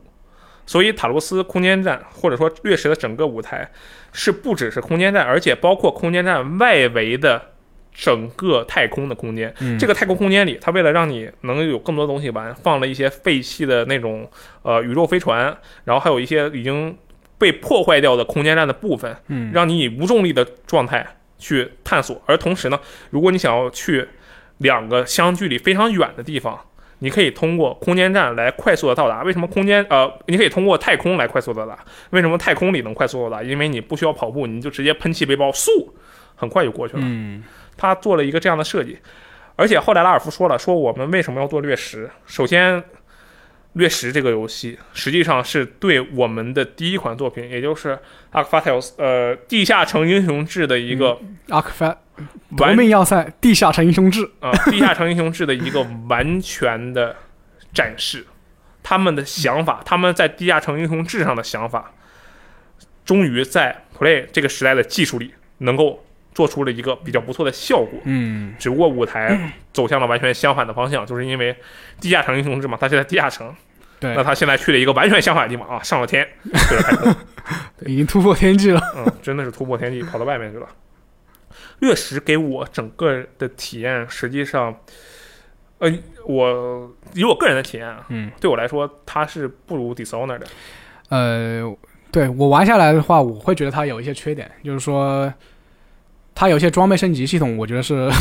做的比较比较比较次的，对，呃，它之所以让我觉得不如 Dishonor，是因为我对 Dishonor 有一个重度的迷恋，在于我可以不杀任何人，不警报，不惊动任何人，嗯或者甚至没有任何人看到我，就连那个第一个那种警戒的小符号都没有，啊，它总有这种路线对，可以出现。但掠食不是，掠食是你一定会杀，会干掉怪物的，这是嗯绝对的。但是与之相对的，掠食的整个的沉浸感，就我作为摩根鱼或者是 Alex 鱼，嗯在这里，在塔罗斯一号的探索的沉浸感的代入感是要大于耻辱的。为什么？因为首先我印象很深的一点就是，我第一次在那个塔罗斯空间站里看到了一个终端，终端里会列所有的工作人员的名字，而这些人有些就确定了已经死亡，对不对？呃，对，它它每个工作人员都有一个编号，然后你就你那些死亡的就算了，你没有办法了。但是有些失踪的，嗯或者是待命的，你每次选中他们，他都会给你提示，你可以去找他哦。对，我觉得他就是加入了一些你自己情感上的判断吧，就是说你要不要，我可能绕路可能要绕一个小时去去救一个人，可能最后都救不到。对，他的结会影响他的结局。就嗯他给我带来的代入感是耻辱所没有那么强，耻辱的代入感没有那么强。嗯就是我觉得哎，这个已经很不错了。但是掠食给我带来的整体性真的是非常的强悍，并且有一个很重要的原因在于，掠食它中间的或者说它开场是我玩过这么多年游戏以来我觉得最好的开场之一。啊，是吗？对，掠食的开场是我认为最好的开场之一。嗯，他开场确实做的挺好。它开场是什么样啊？这开场十分钟的剧情我就随便讲了，嗯，上反来正都过了这么多年了。对啊，这主角起来醒了，对不对？然后就这时候广播说，哎，Good morning，摩根，对，早上好，摩根、嗯啊，这个今天是多少多少号，我们要去做测试了，来吧。然后他提示你换衣服、起床、走离，通过一个走廊，然后通过走廊坐电梯，坐电梯上房顶，上房顶干嘛？坐直升机，嗯，然后穿过整个城市嗯，然后哎，到了另一个地方，到了测试中心，到了测试中心，先跟熟人聊两句，开始做测试。对，这么反复的折腾几天之后，突然有一天做测试的时候，发现窗外的科研人员被一个拟态干掉了。嗯然后这之后的再后一天醒来，早上醒来还是这个房间，感觉没有任何变化，外面还是阳光明媚的城市。嗯我还是要去那个呃电梯那里。但是这次发现电梯不运行了，电梯坏了。嗯然后发现前几天在给我修那个楼道里的那个排通风管的维修工不见了，但他的那个扳手还在。对我能捡起那个扳手。对。然后我就在这四处，我这拿个扳手，我就愣住了，我没有地方能走了，怎么办、啊？瞎跑，敲敲这个那个电梯门，敲敲通风管道，没什么用。回自己房间里瞎敲吧，把这个什么 身上的这个什么罐子呀、什么鱼缸啊那些东西全敲一反遍正，都可以互动。全给你敲了。嗯还有那个电电脑，我玩了半天，我这啥没有。然后我这实在是没事儿干，看着那窗户我就不爽，对着窗户就是一一扳手，哗啦，这个扳手把这个玻璃砸碎了之后，嗯发现它外面根本就不是城市，而实际上你在太空空间站的一个实验基地里，对对对，你之前的所有经历，什么坐直升机，什么看外面的城市美景，什么你从一个地方转移到另一个地方，整个过程你其实根本就没有走五十米的距离，就物理上意义距离，你根本没有走五十米。嗯你从房间里出来，房间是一个空间，对不对？你从房间里出来之后，然后到那个走廊里，上了电梯，实际上你电梯根本没有在动，只不过你外面的场景，原本你的房间的那个场景被变成了。玻璃屏上的东西在嗯动。对，变成了直升机的场 景。你以为你自己到了楼顶，然后你其实你根本没有动。那你到了楼顶之后，你坐了直升机，对不对？你上了直升机之后，你以为你周围，我天呐，所有的这个城市，还有高楼大厦这么多东西，完全没有变化。你其实是在做一个完全坐在一个完全没有动地方的假的直升机上面，只是在轻微的摇晃以及那个音效。周围的玻璃屏在给你展示不同的风景，嗯这时候你下来到了目的地那个测试中心下来，又坐电梯，你坐的这个电梯就是你最开始的那个电梯。同时，你进行的测试的实验还是在这就这么一百平米的一个空间里，嗯就这个开场是非常非常震撼我的。这也是我觉得这个游戏，虽然我更喜欢玩耻辱一点，但是这个游戏给我的印象是非常非常深的。这个游戏我记得还有一个就是说，当时制作组制作组就是嫌就是嫌难度不够吧， 然后在 DLC 里好像又把这个难度给加回来了。嗯但是如果你你当时如果真的把这个这个掠食的这个难度做很高的话，我觉得觉得这个游戏会会失去更多玩家，因为 实在是有点难。它确实是挺难的，因为嗯它打起来不是很容易，而且后面除了那些普通的怪物，除了拟态以外，基本对还有基大的梦魇。基本上就是， 如果你不是以以你很好的装备就是去碾压的话，每个怪物的对你的攻击都是挺致命的。对，打起来挺费劲。哎，那这是二零一七年五月五日，掠食，对吧？对。然后仅仅仅过了四个月，哎，又有一个阿寒的作品嗯发售了，这也是完全阿寒来开发的，离我们最近的作品嗯，就是《耻辱：剑魔之死对，》 （Outsider: The Dead of All the Exiles 当当时出的时候，我以为是个 DLC，但它其实是个完整作 品。对它其实是一个独立的、可以独立运行的资料片，但是它的价格很便宜，它是正赚的一半，二十九点九九美元。嗯这个游戏的主角是那个比利，就是呃二代里的一个 NPC 开船的 NPC，嗯很酷的一个黑人姐姐。对黑人女性，哇，真的很酷。这个游戏当时香子老师也是第一时间玩的吧？对你觉得它怎我么样我我个人认为它更多的，它其实系统方面其实相较于二代，我个人觉得没什么太多变化，嗯但是它更多是故事上回馈老玩家或者是一个整体的补完。嗯如如果是你玩过一代的一个 DLC，就是你去控制那个刺杀刺客领袖道德，嗯你去就是道德之后，道德他刺杀了那个皇女之后，他内心其实有有挣扎的，对，就说他觉得做错了，嗯然后然后根据你的那个非非非致命性的击杀这个不同，最后结局会引引向两个结局，一个是一个是那个科沃过来把你捅死，对，一个是科沃过来给你打个照面，然后留留下一个孤寂的背影，放过你了。嗯，嗯，然后道德他才觉得有这种解脱的这种感觉。对对，然后你在这个《界外魔之界外魔之死》里面，你会操纵这个比例，你会碰到你碰到道德，也算是他的导师之一嘛。老年道德对嗯而且其实那个初代 DLC 里道德玩家放过道德的时候，可以选择放放过比利，因为比利犯了个错。对对对当时《剑外魔之死》公布的时候，我印象很深楚，我印象很清楚嘛，就那个一 E 三的时候嘛，公布，嗯我当时觉得我靠太爽了，因为我确实很想玩这个游戏，再加上《剑外魔》是我觉得游戏界里面啊、你觉得他很帅？帅 比较帅的男人之一，对不对啊？高怀古啊，特别酷，我就觉得很酷。嗯然后我就觉得哇，这个太爽了，我一定要玩。然后我当时就去玩嘛，确实跟香港老师说的很像，它没有太大的变化，UI 上没有太大的变化，它设计上有一些有一些根据比例有一些改的动比例的技能，因为对比利他的那个超能力方式有还跟那个 Cover 和艾米丽有点不一样，对，还他是有一有点有点那种，他有点那种蒸汽朋克、赛博朋克那种感它觉，有点一只的感觉，对，有点意志，对，而且比利的魔法桃其实跟他们两个不一样，嗯比利的魔法桃是分段式的，一补就是一段，它不像那个艾米丽和 c o r 它是一管儿嘛，有一个数值，啊，对，一管儿，它其实比例就就三段儿，你就你看着用吧，就你一口气只能连续闪烁三次，基本就这个意思。嗯然后其实界外魔之死的体量不是很大。然后我当时玩通了之后对，毕竟也便宜嘛， 对对对，它毕竟也便宜嘛，我玩通了就比较满足。但是我后来发现，它其实有一个东西是，无论是耻辱一还是耻辱二都没有做到的东西，嗯就是那个一个新技能叫做窃言。这个窃言是什么意思呢？就是嗯比利可以偷别人的脸，就、啊然后假装这是自己的脸，就 NPC 看到你都是你那张脸了。嗯我原本以为这其实就是一个那个 Cover 的那个心智操控的一个翻版，嗯但是后来发现不是，为什么不是？因为你心智操控的时候，你的灵动作是受限的，你能对做的事情是受限的对。但窃言不是，窃言之后你可以做很多事情。而我最开始没有把它当做一个特别有用的技能来用对，，还是我们还是按照老老一套思维去去对去前我行，心去想，击那杀这，其实就是就换装嘛，杀手也可以啊。对对对，对，就换个装，我窃言，我换成一张大家都认识的脸，我就走过去了。嗯我就想到这一步。后来发现有一关里啊，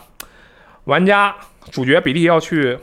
它实际上是有一个交互，对，对干扰一个献祭，嗯刚染一个呃献祭的过程，然后这时候要怎么做？正常情况下，玩家可以把那个献祭打断嘛，就直接冲过去，就咔咔把你给雷晕，你就都给我死。嗯，另一个方式，你窃言，窃言成那个献祭的主要参与者之一，嗯，你上去直接跟人家对话去，对，你就换了张脸，你把原本的那个人敲晕之后，自己变成了那个人，上去跟人家对话。这个其实你现在想，他跟杀手的思路是一致的，嗯但是你当时完全没有想到他会可以用窃言做这种事情，他为此设计的这部分内容我是没有想到的，就是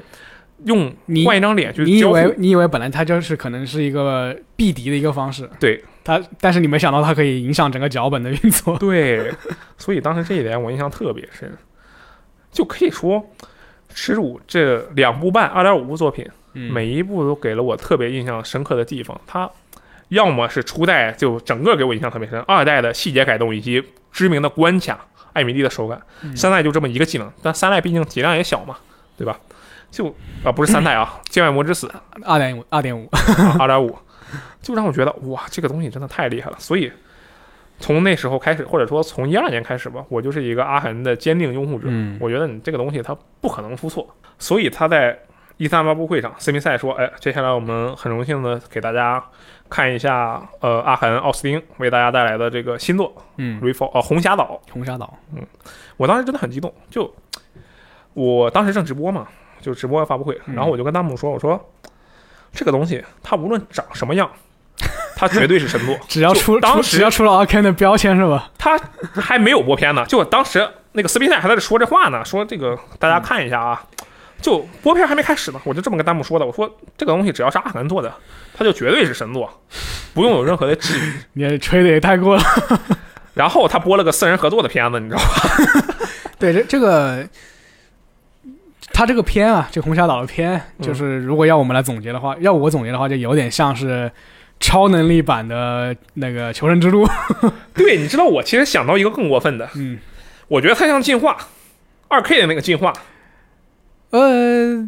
是进化它那个它是不对称啊，进化。进化不是对，它是非对称对抗，但嗯是也是四个人有各自各样的能力，互相搭配支援，对不对？啊但但是它这个红霞岛啊，你还是要对对付一群敌人的。 那倒是，嗯你呃，它它的主题就是有点类似，于就是四个四个这种处理吸血鬼的这种专家，对，就是和吸血鬼对打的这种。捉鬼敢死队。对对对，嗯，我当时看完这个片儿啊，说实话，如果我不知道阿涵，不知道他是阿涵做的，嗯我会对这个片儿，我就不看好这个游戏。这种游戏现在很多，他对不他对这个片确实，嗯，还片儿可以，片儿还挺可好还看，主可要我对以这个品类没有信对心。这，这个品类就就是四人合作公关游戏在《求生之路二》之后，它就没有进步过，它就是顶版了。嗯，那我对这个品类，说实话，没有信息，因为之前也不是没出过嘛，《僵尸世界大战 Z》嗯，那个纳粹僵尸啊防纳粹僵尸全是全是僵尸，你发现了 吧？打一些妖魔鬼怪。我对这个品类没有什么信心，再加上最近要出的那个彩虹六号异种，呃，隔离，呃，异种，呃嗯， ，question，对，就没有什么信心。嗯我觉得这个品类也不就太行就就很平庸嘛，这对种感觉。所以阿涵做这个东西吧，我光看那个片儿，我真是犯嘀咕。但是你说他是阿涵做的，那我就真的 你觉得肯定有些新东西？呃对我是无条件的去相信他。我觉得这个东西一定很好，嗯而且这个其实 E 三发布会这个红红霞岛之前还有一个作品嘛，啊就今年九月份马上就要死发亡售循了。环哎 PS 五独占《 Death 死亡循 Loop 环》Death Loop，嗯这个游戏是梁那边在做，嗯然后他因为呃，哈呃，拉尔夫他离职了嘛，他对去对做那个一个独立游戏叫做《War 他狼们眼 Wolf Air》， WiFi，他对们成立工经纪工作室，然后是一个新的很瘦的一个光头老哥，啊，对，他是他是紧接替这个拉尔夫拉尔夫对对对啊嗯对，的接替了他的位置。然后对于这个《死亡循环》，其实我也很期待，但是《死亡循环》嘛，这个游戏的玩法我到现在都没搞明白。对我就是我从他最开始播片开始，我就一直有个疑问，他他是不是两人两人两人游戏还是一个单人线性游戏，嗯，就搞不清楚对。但是我猜想啊，他我猜想可能阿看他可能会用到这个。呃的 coursing 的这个里面的一些机制，啊，就说我觉得，我觉得这应该还可能还是，就说你可以单人玩，你可以就是操纵一个主角以这种线性的方式通关，嗯，然后你的对手是 AI，你的一个主要对手是 AI，嗯但是我觉得它也会引入一套，我其实我可我可能 R K 我没办法做到什么光环这种，我匹配什么一堆人这种机制，嗯，我匹配一个人可以做到吧？对，就是我让一个人入侵，就两个人互相打，然后嗯配上、配上一些这种 NPC 的敌人嗯，让这个整个的这个公关流程难度加大，或者是让它的这个玩法更多样。那个《呆滞 Loop》之前放了一个玩法演示，嗯然后我大概看了一下，那片儿拍片儿拍的挺有意思， 就那个刚才说那光头老哥，从屏幕左边出现出出来过大概五六次，因为每次都代表一次重置嘛。他这个游戏说的是土拨鼠之日的一个灵感，其实就跟杀手一样，杀手也是土拨鼠之日的灵感。然后这个世界是无限循环的，每一次每个人的既定动作是一样的，但是你可以通过你的干扰来改变他们的既定动作，嗯同时随着一次一次的。的这个征战，你对这个世界是越来越熟悉的，你就会解锁更多的捷径，你知道了更多的捷径，嗯你就能越来越快的去暗杀那几个目标。这是他的原话。 像 roguelite，对吧？ 然后我当时心想，我说这不就是第一人称版杀手吗？嗯，对吧？很像，对不对？对，第一人称超能力版杀手。但是后来我又看他这个一些呃宣传的这个物料吧，宣传的资料，然后我发现他每次都故意把这个男主女主两个呃一个黑人老哥，一个黑黑人人大姐黑人大姐，啊、就拿枪对枪对着枪，对，反正最后会两个人总会碰面干对，一两场。个人都要对峙。嗯所以我我也很迷茫，我说这个东西到底要干嘛？嗯这个确实确实是不太好好理解，但是也快发售了是吧？嗯你都你都不知道你到你这两个主角你到底是谁？嗯，等一下，或者你你等一下，他可能出来你两个人都不是。对，有可能 啊很神秘。对，反正阿涵后面的这几个作品，我总感觉这神神叨叨的，也不知道到底是个什么鬼。也我觉得也好，嗯，就是你总要跳脱这个过去的一些这种固定的固定套路，你不不过能沉浸模拟游戏那么少，都做几个了， 对吧？你要是烂大街游戏类型，那你就别做嗯了。那本来就没啥游戏能玩儿那个类型，多做点儿也行。对嗯，然后也算也算，我觉得阿 Ken 后面也算是幸运吧，嗯，而且阿涵现在背后的金主已经不只是杯赛或者 ZeniMax 这么简单了。对，首先首先杯赛给了他们足够的开发自由，啊嗯感觉微软对对于他们这种第一方工作室也是挺挺挺自由的，给他们对开发自由，而且其实阿肯他帮了帮兄弟部门做了不少东西。他前段时间、呃，德军总部吧，对那个杨雪，呃，杨雪的翻译是 young young blood，就是 young 是那个年轻新，新血液，对，就他怎么翻译我还真不太清楚啊。就是这个 新杨血脉好像是是新血脉吗？好像是，对，新血脉啊。然后其实他的关卡是阿肯帮着做的，所以你在嗯里面能看到很多那种、呃比较沉浸的，你能够一起一顺路把主线、支线、收集品全拿了那种关卡设计。啊他呃嗯、其实 Arkane 它的外包经验还是挺多的，那确实是很很早之前也帮那个《生化奇兵》做过一些关卡设计。啊，对对对对对，反正我对阿寒的整体印象一直都特别好，然后这一次他的两个新作也确实是特别期待，但不知道他后面还会做什么样的东西。我，你有没有什么期待的他的作品？就是《羞辱三》之类的，《耻辱 三我特别希望出《耻辱三》，》 啊，但是按照《耻辱二点五》的这个剧情来说，已经讲完了。它这个世界观基本上就是就已经到头了，感觉。再出一部专门讲道格的故事，嗯，要么就是衍生作品，要么就是重启。 现在老可能是同世界观下的其他的故事。啊，对对对，对，可能是这样的。掠食二你不期待吗？掠食实在是太可怕了，对于我来说。啊，对他们说过，掠食的那个 Moon Crash，呃，月就是月蒙蒙球突袭 Moon Crash，反正这个的经验嗯，会用到 Refall 和那个，死亡循环 Deadloop 里对嗯反正阿寒确实是一个。你能感受到他在不断进步的开发商，而且你能感受到他把他以前的经验，就如果你玩玩他的游戏玩下来的话，你就能明显感受到哦，他把这部分经验放在这里了。是个挺会开发的一个工作室，对，就是 一些创意、一些这种一些素材啊，都可以反复利用的一 家工对，而作室。且还不会让人觉得很重 复，这个其对实对挺厉害的。对，嗯，行啊，这个阿涵，我们今天两个人也聊了挺多啊，主要就是，哎，为了好好讲讲阿涵的这个作品吧，我们对这个工作室比较喜欢的，也希望他接下来的这两个作品，一一个是能够不负众望嘛，对，一个不新负年九不负月罗不负罗斯特望， 啊，你难道不期待吗？我我也期待，我也期待对。吧？啊，那这个我们今天的电台就啊，基本上就要结束了啊嗯，啊。等一下，这你是直接说呢，还是就刚才其实不是说到那个 Arkane 的创始人嘛，那个拉斐尔，拉斐尔他他是在做完吃做完那个掠食之后，就从那个 Arkane 离职了嘛，然后他自己成立了一个新工作室，叫做 Wolfire，然后后来又开发了一个项目叫做 Wild West，就是嗯被被后来被 Devolver 相中了，就发行。就他们他他他他说他离职原因是，呃，有两方面，一个就是 Arkane 现在已经成长为一个比较知名又比较大的工作室了，就是不需要他再带了。嗯另外一方面是，呃，他他想就是他想他他说他留在这个 Arkane 的 Arkane 的话，就是可能会想一个创意，四到五年之后才能产出。但是如果我去成立一个新工作室的话，我可以把自己的创意马上迭代。嗯，他就他就喜欢做这种新东西，嗯包括他包括他后来就是把赤如二给给他的伙伴那个 Harvey Harvey，然后自己去做掠食，也是这方面的考虑。嗯然后其实虽然我肯定是不能和这个拉斐尔相提并论的嗯啊，但是我现在也面临一个情况，就是我也可能这也是我在 V 正正式在 VG 的最后一期电台吧，嗯我也是准备要离职了。嗯，然后 VG 经过六年时间，也算是 在在国内建立一些口碑吧。嗯然后也是感感谢这四年来就是很多玩家对我的这些支持吧，包括我我写一些这种这种很很古怪的这种文章，包括有人看我都是比较意外意那外怎么的，能是古怪呢？啊，大家都喜欢看，呃，就是这种游戏界的野史啊，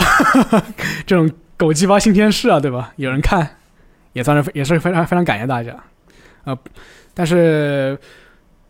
嗯，电台和和 VG 这边大家也不需要太过担心吧，因为我走之后会会有两个新编辑入职，嗯会接手一接手一些我文章这种专栏方面的这些东西。然后电台这边啊，罗斯特可能会跟一些新员工会有一些新的碰撞，带来一些带来一些与众不同的感觉吧。啊，这虽啊虽然这是我在 VG 最后正式正式的一个电台节目，但是我还是希望我以后会有比较多的时间能够帮 VG 撰稿，或者是回来录一些一些一些节目吧。嗯每呃基本上每个这么说的人后面都没回来过。呃，也不是，也不尽然啊，也不尽然。，箱子老师离职这件事情，应该我我不知道啊，应该我是编辑部最早知道的是吧？我是吗？我不知道，我不知道我是不是呃，我也不知道你是不谁也是。不知道我是不是。 对我觉得我应该是编辑部最早知道的。然后其实，呃，我觉得很就箱子老师本身很独特的一点就在于他这个人是，我共事过的所有人，我说的不只是 VG，就是包括我以前汽车工程师的日子，以及我在大学做一些小组设计的时候的日子里，嗯，香老师是我认识的人里合作过的人里面最为靠谱的人之一。这肯定不能说死，因为大学有些人我都已经给忘了，你嗯万一人家其实也有很靠谱的，对不对？所以我很确定的一点就是，就是无论香老师做什么工作啊，都不会有什么问题。就是你可能就算你没有那方面的能力，但是你做人的这个做事的这个踏实的程度，也可以让你很快的拥有那方面的啊能力。评价这么高啊，嗯这有个点有确实点是不好意思哦。嗯，这没什么不好意思的，这是事实啊。然嗯后再加上，因为我跟香老师住的比较近嘛，那个我们两个都是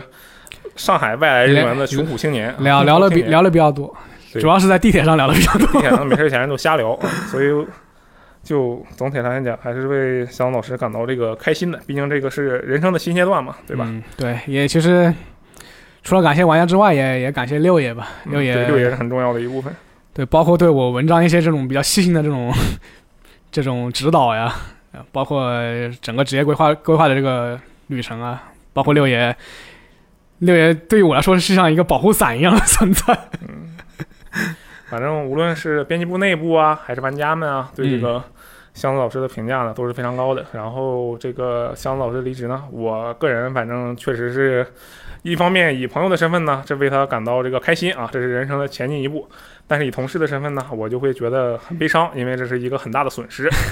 这确实是一个非常大的损失啊。我还是还是希望你们能继续做出好节目吧。那我肯定我就尽力呗，反嗯正嗯我现在已经免疫了。我跟你讲，那天天我现在我就能不看评论就不看评论，我这样我就心里就特别的安心啊。不然的话就很悲伤啊，嗯也没什么好说的。其实更多的话呢，也不太适合就是在这种。在这个公众场合说，我嗯们那个到时候我们跟香子老师啊一起偷偷的，哎，勾兑勾兑，我们一起是吧？吃个饭，搞点搞点，这嗯个看看有什么好的选择是吧？以后我就仰望你了。那你这进入人生的下一步，而且你现在还算是你本来就是比我年龄大，就是我的前辈，对不 对？虽然说这个工呃 VG 我比你早来啊，但是对这对个呃，你就无论是人生阅历啊，还是什么其他的方面啊，都可以说是这个人生被坑经历比 啊，那就确实是前辈，对不对？以后我就被坑我跟你经历混是了前辈可以吧？大家以后还是相互合作吧。来，那个香老师来结尾吧。嗯，以上就是本周 VG 的一个专题电台啊你是谁呢？啊，我是箱子，嗯，那个我们下期节目再见啊，拜拜。拜拜。 A withering smile that's stuffed deep in your vest. The night air it wraps its fingers around your body. It shakes from a now distant sound, oh the sound of her voice, a sweet symphony played over and over until you are free. Losing your days, violence, Can you feel the new day rising, climbing up the eastern horizon? They can hold us down. We'll fight through each and every one. Will start new.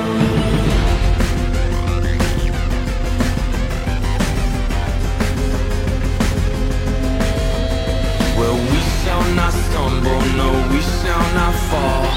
We shall not crumble, no, we shall stand tall. Well, death it will come, as sure as the night. But we will not run, no, we live but to fight. Oh, with blood on our hands and dirt on our knees. We tear at the ones who brought the disease.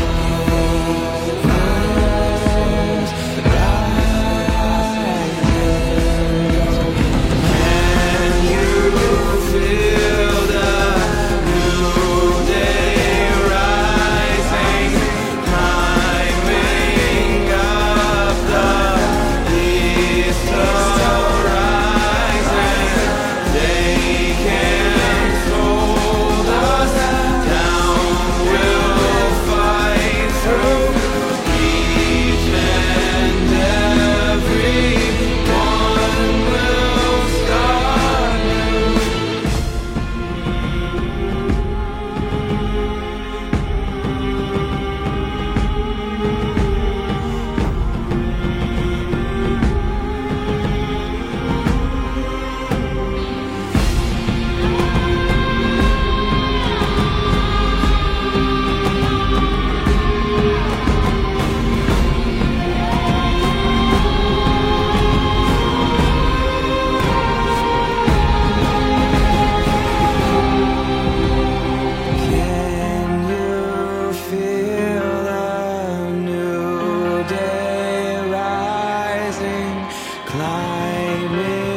blood. He